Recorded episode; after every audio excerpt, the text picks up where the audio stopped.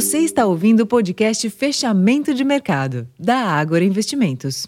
Olá, investidor. Eu sou Ricardo França. Hoje é segunda-feira, dia 26 de fevereiro, e o início de semana foi fraco nos mercados acionários globais, com as praças da Europa e nos Estados Unidos encerrando próximas da estabilidade, com viés negativo, enquanto os investidores aguardam novos direcionadores ao longo da semana.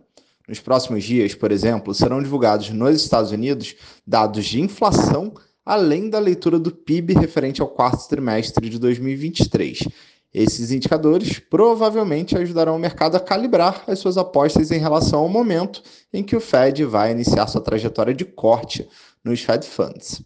Já entre as commodities, o minério de ferro recuou mais de 2% nessa madrugada na China e pressionou as ações das mineradoras, enquanto o petróleo inverteu a queda que era observada pela manhã e passou a subir em meio a novas tensões na região do Oriente Médio.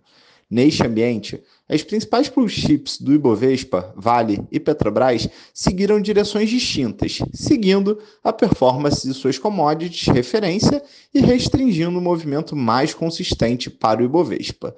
Diga-se de passagem, sem maiores direcionadores locais, o giro financeiro desta segunda-feira foi bastante reduzido, somando um volume total de 17 bilhões de reais.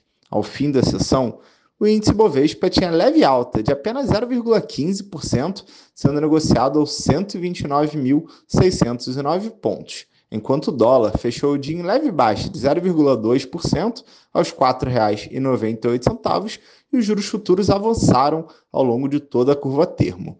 Chama atenção para a agenda econômica de amanhã, aqui no Brasil, quando será divulgado o IPCA 15, cuja mediana das projeções prevê um avanço mensal de 0,82%. Esses foram os principais destaques desse início de semana. Vou ficando por aqui. Uma ótima noite e até amanhã.